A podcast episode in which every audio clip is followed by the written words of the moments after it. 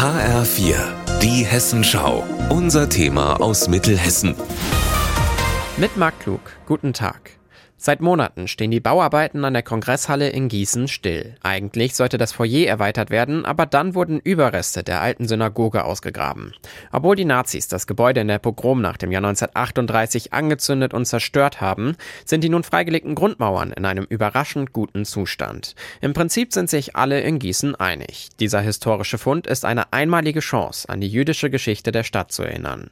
Oberbürgermeister Frank Thilo Becher sagt zum Beispiel, Ich finde, man kann die Bedeutung gar nicht hoch genug einschätzen einschätzen. Es ist wirklich eine Chance, weiterzugehen und zu gucken, was brauchen wir auch, um zukünftigen Generationen in einer guten Weise Erinnerung anzubieten. Die Ausgrabung ist seit einem halben Jahr abgeschlossen. Die Gespräche zwischen der Stadt, der jüdischen Gemeinde oder dem Landesamt für Denkmalpflege sind aber erst vor wenigen Wochen so richtig gestartet. Die Entscheidung soll das Stadtparlament treffen, sobald ein finales Konzept vorliegt.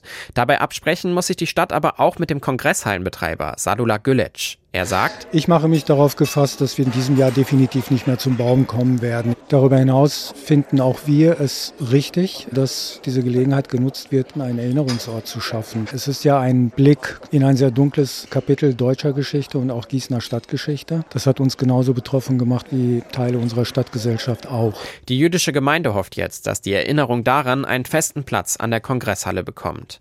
Für deren Vorsitzenden Do Aviv soll das aber nur der Anfang sein. Die gut erhaltene Mauern, die zu sehen sind im Moment, lassen daraus schließen, dass dort auch noch mehr zu erwarten ist.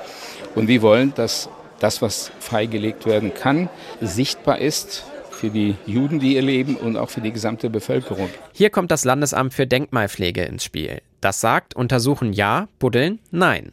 Eine Ausgrabung sei auch immer eine Zerstörung eines historischen Denkmals. Markus Harzenetter, der Leiter des Landesamts, bringt daher eine andere Idee ins Spiel. Ich denke, wenn wir jetzt hier diese neuen Erkenntnisse haben, dann sollte hier vielleicht der Name für die Kongresshalle so gewählt werden, dass er eben auch diese Mehrschichtigkeit der Ereignisse, die hier an dem Ort stattgefunden haben, aufgreift. Es muss irgendeine Thematisierung des jüdischen Lebens hier stattfinden. So wie jetzt kann es auch nicht bleiben. Den Winter übersteht der historische Fund nämlich nicht. Wie es mit der alten Synagoge in Gießen weitergeht, ist aber bis auf weiteres völlig unklar. Marc Klug, Gießen.